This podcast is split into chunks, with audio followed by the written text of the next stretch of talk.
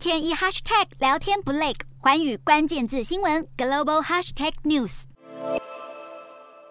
升息似乎成为全球金融主旋律，巴西、香港与中东国家等全球主要经济体的央行也跟随美国升息脚步，相继调高利率。市场也普遍预期，消费者物价指数在今年四月份飙升到百分之九的英国，可能会在十六日宣布将基准利率调高到百分之一点二五。另外，预计在今年七月份升息以对抗通膨的欧洲央行，也罕见召开紧急会议，讨论稳定债市的措施，试图化解可能因货币紧缩政策再度引发的欧债危机，设法。缓和意大利等债台高筑的欧元区国家即将面临的强大卖压。在亚洲方面，日本银行在十五日宣布扩大购债。即便如此，当日的日本十年期公债殖利率仍然居高不下，维持在日银所设定的百分之零点二五上限附近。而日本十年期公债期货价格则跌到多年以来新低，一度让东京证券交易所启动熔断机制，暂停一段时间的交易。